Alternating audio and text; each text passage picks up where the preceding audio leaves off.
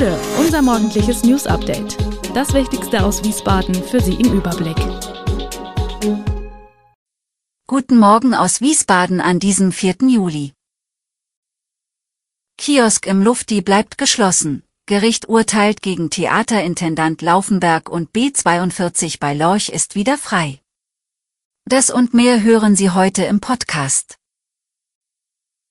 Der Kiosk im Wiesbadener Lufti bleibt vorerst geschlossen.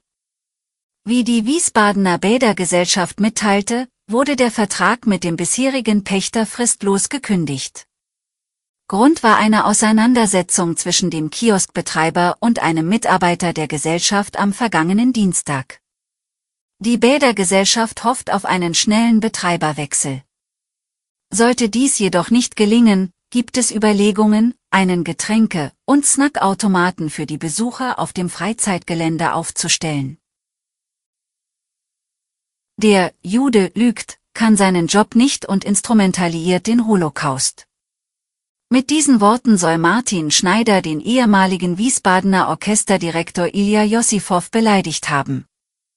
Und diese Worte sind zeitgleich für Wiesbadens Staatstheaterintendanten Uwe Erik Laufenberg Anlass gewesen, Martin Schneider angewandten Antisemitismus zu unterstellen. Doch genau das untersagt das Landgericht Frankfurt dem Intendanten. Martin Schneider, ehemaliger Staatsorchester-Solotrompeter und Orchestervorstand, bekam damit vom Gericht Recht.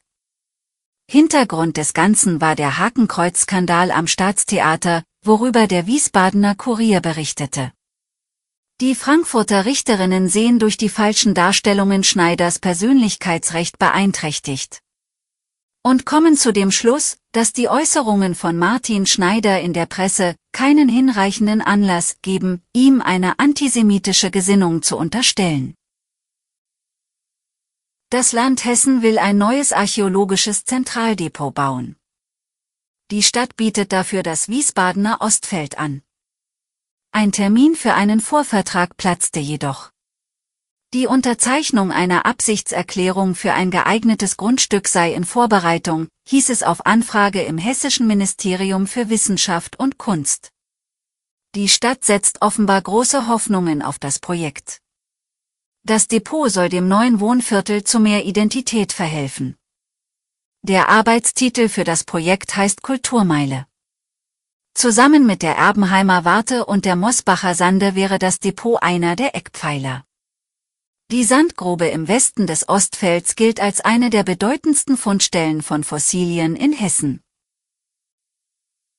Gute Nachrichten für alle Lorcher, seit kurzem ist die Bundesstraße 42 wieder freigegeben.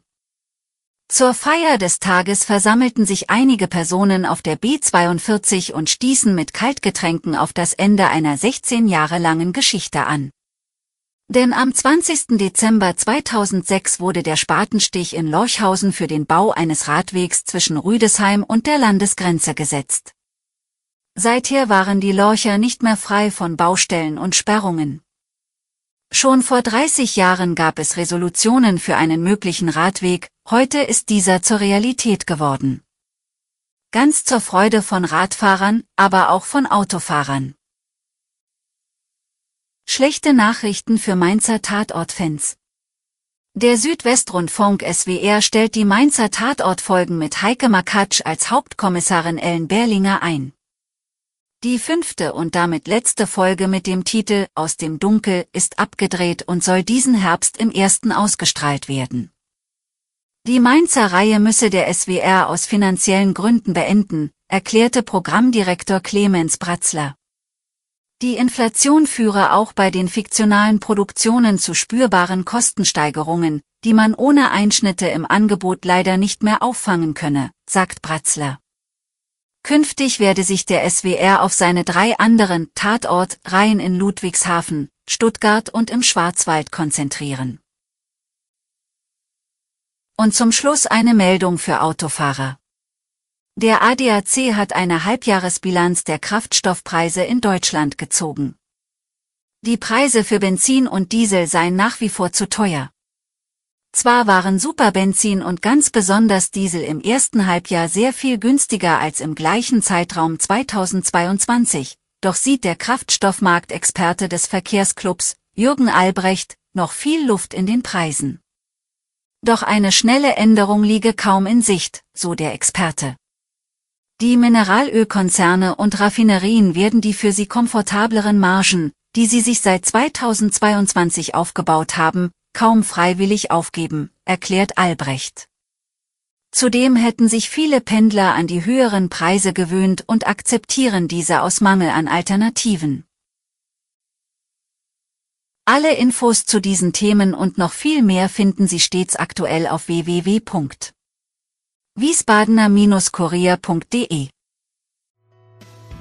Gude Wiesbaden ist eine Produktion der VRM von Allgemeiner Zeitung, Wiesbadener Kurier, Echo Online und Mittelhessen.de. Redaktion und Produktion die NewsmanagerInnen der VRM. Ihr erreicht uns per Mail an audio.vrm.de.